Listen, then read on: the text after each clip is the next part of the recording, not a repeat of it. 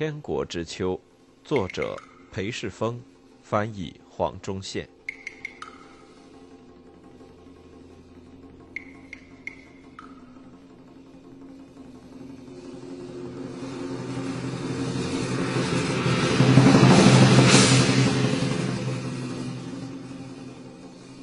十六，翻山越岭。一八六二年初，罗孝全离开洪仁玕后，洪仁玕即与外界少有来往。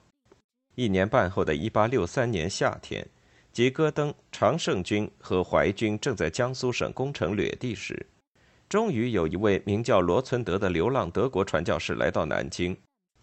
他发现甘王满怀怨恨，带有防卫的心态。洪仁玕问他。我们有失信于洋人吗？我们有因为英国和法国的敌意而予以报复吗？他说：“如果洋人想与太平天国为敌，最好小心点。我们在自己的国家打仗，以摆脱外族的支配。在有人朝南京开了第一枪之后，愿落入我们手里的外人遭殃。”罗存德惊愕于洪仁玕语气里流露出的遭出卖之痛。希望叛军与外国强权之间有新的开始。从南京回来之后，他投书香港一份报纸说：“博鲁斯爵士总有一天会被叫回去交代他建议他们政府实行的政策的破坏过程，而外国影响力最终会在叛军的议事会议里占上风，但那份影响会表现在生丝生产厂和茶园的废墟上。”或表现在数千名英国国民的坟墓上，我们很快就有机会一睹。虽然洪仁玕不再管理涉外事务，但仍是叛军朝廷里的高官，依旧经手都城南京的所有事务。其他王想见他身居宫中的族兄，多半仍得透过他。对传教士的怒气消了之后，天王立即给了他新的职务。而那些职务从某些方面来看，比先前天王交付他的职务更接近于天王个人，因而也就代表更得到天王的信任。一八六三年，他要洪仁玕负责保护他十几岁的儿子右天王，不管洪秀全本人发生什么事，都要确保右天王的安全。身为储君的守护者，洪仁玕担心有负天王圣命依托，不胜惶恐流涕。迫在眉睫的战争压力使洪仁玕不得不割下他的中国新政府与新外交计划，征战和补给线要放在第一位。而随着这两方面的形势日益严峻，他的建国理想退到了远方。他念兹在兹的革新，铁路、法院、贸易中心、报纸、矿场、银行、工业，全都得暂时搁下，稳住京城的领导中心。是他唯一能做的。随着战场上的形势日益不利，洪秀全精神失常的程度加剧。他一直渴望世界末日降临，而败亡的征兆驱使爱空想的他往那个方向想。他不同意撤离南京，只信赖天赋，开始随意赐予追随者奖赏和高位，封了许多个新王，大概有一百多个，多到他儿子右天王都弄不清楚所有王的名字。就在大伙该同心协力共度难关时，京城内官员的局域加剧，而且越来越水火不容。同时，乡间的饥荒加剧。曾国藩已在皖南设了救济站，但在多山的皖南情况还是在恶化，悲惨程度远胜于他初掌控安庆之时。他在一八六三年六月八日的日记里写道：“皖南到处食人。”轻描淡写的语调说明这种不可思议之事已如何司空见惯。他在日记里数次提到吃人的事，但这一次他之所以在日记里写下，主要不是因为吃人肉一事，因为那已不是第一次，而是因为人肉变得很贵。人肉始卖三十文一斤，后增至一百二十文一斤。自前一年以来，价格涨了三倍。意味着，就连这最难下咽的维生物资都越来越买不起。他写道：“江苏境内，南京以东和以南也有食人之事，尽管人肉价格据说较便宜。”戈登于征战时亲眼见到可怕的食人残疾，但觉得他在上海的同胞不可能领会此事真正的害人之处。他在给母亲的家书中写道：“在书上读到人食人肉的事，不如亲眼看到被割了肉的尸体那么骇人。”皖北一片荒芜，鲍超想找出一条贯穿该省的补给线，以供给南京对面长江北岸部队的粮木，最后死了心。成平时期。平坦的安徽中部，春天时是连绵不断的翠绿平原，新发的水稻在大太阳下闪闪发亮，映照在细细的灌溉沟渠上，煞是美丽。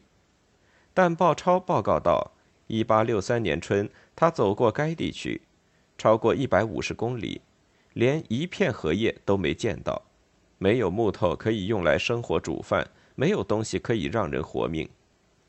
在江苏也传来类似的悲惨消息，战火使上海方圆一百五十公里的乡间几乎荒无人烟，野猪在人去屋空的村子里觅食，吃干掉了的尸体。身为两江总督，这里属曾国藩的辖区，他在日记里郁郁写道：“乱世而当大任，岂非人生之至不幸哉？”但荒芜亦非全然是坏事，不管曾国藩是否积极支持焦土政策。他在大地的荒芜凋敝中，的确看到了对他平乱的助力，那是一时异地的其他人也会看到的助力。在一八六三年四月十四日的奏折中，他描述了皖南的破败：黄毛白骨，或近日不逢一人。他写道：“而如此荒芜惨状，最令他忧心之处，乃是粮食无着落的叛军可能试图脱身，往西南窜入江西。”同时，他解释道，这种形势有许多可喜之处：叛军依赖他们所在地区农民的支持和接纳来存活，而饥荒将引发冲突，人民将会离开太平天国控制区周边的区域，如烟一般消散，使他们失去支持者。农民如无种子，不得不弃田而去，使叛军无物可食。他写道：“贼行无名之境，有鱼行无水之地。”贼居不耕之乡，有鸟居无木之山，实属必穷之道，岂有能久之理？因此，他认为这种破败凋敝，最终将使叛军无法生存。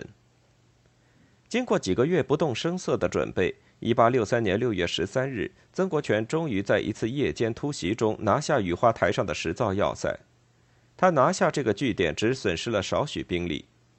但想方设法为弟弟表功的曾国藩上报朝廷，说有六千叛军守军死于此役。拿下这座小山之后，曾国荃就在实质上封住了南京的南城门。从雨花台上，曾国荃的新制高点望去，叛军首都如一只巨大的象棋盘展开于山下，包围游戏自此真正展开。而他的哥哥曾国藩在安庆的寝室里下着他乐此不疲的围棋。小心翼翼的落子筹谋接下来如何围住南京城，切断所有的逃路，结束这场较量。南京城西门和最北的城门，面向城东北走势流经该城的长江。长江对岸与南京城遥遥相对之处，坐落着数座巨大的太平军要塞，扼守流经南京宽逾一点五公里的长江段。六月三十日。湘军水师猛攻这些要塞，水师利用强劲的侧风，派出一波波山板，山板顺着水流，迎着逆风抢风而上，然后发炮掉头，撇开船帆，顺风往上游走，脱离敌军的射程。如此井然有序的环形攻击，太平军岸边炮台朝着绕圈而行的山板开炮，杀死杀伤两千多名湘军水兵。但最后要塞还是被攻陷，所有守军遭屠。湘军完全掌控长江与南京西北域交汇处的江面，叛军再也无法渡江到南京北面。南京城西侧朱门对他们来说已经没有用处。江边要塞被攻陷之前，最后一位渡江的太平军将领，是结束北征而于六月二十日返回南京的李秀成。他于1863年2月，即未能拔掉曾国荃在雨花台的营垒而退入南京的三个月后，率兵离开了南京，欲突破皖北湘军，为首都开辟一条新的补给线。他在荒芜的安徽四处寻觅，结果和鲍超一样徒劳无功。而在这趟征途中，他的官兵挨饿，苦不堪言，他们惨到吃草，却一再发现他们攻打的城市有补给充足的湘军部队守着。他们遭守城湘军击退，付出惨重伤亡。曾国荃在李秀成不在南京时攻下雨花台要塞的消息，则是促使他决定结束此次任务的因素。一收到这个消息，李秀成即掉头直奔京城。六月二十日，他回南京时，江北要塞尚未失陷，他的部队分成数个梯次，花了十天陆续渡江。而据他估算，渡江回来的部队比二月他带离南京时少了十万。但他一回到深陷围城的天王身边，就不得不再动身离去，因为受到李鸿章部威胁的苏州。和受到左宗棠部攻打的杭州，需要他去救援。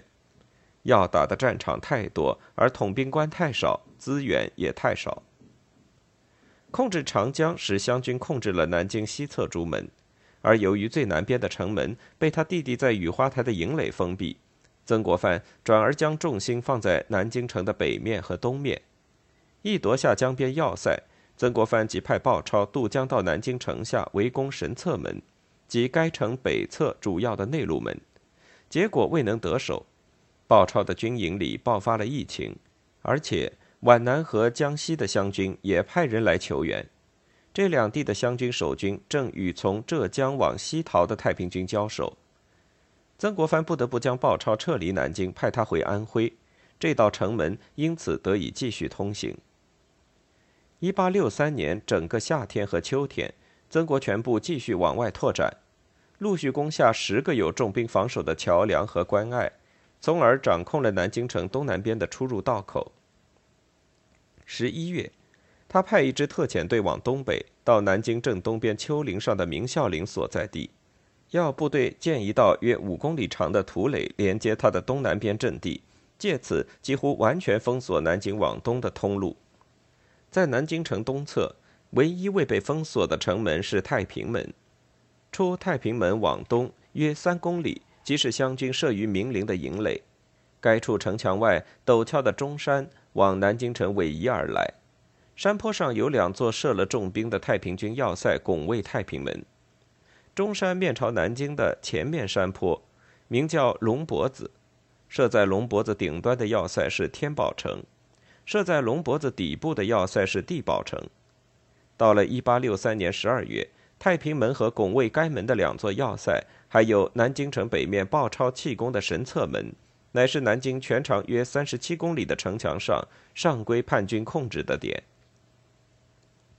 南京城内平静中透着恐惧，只剩两座门还未遭封锁，因而只剩两条路可以出城，粮食供给因此受限，几乎没有人车进出城，城内住了约三十万人。其中三分之一是军人。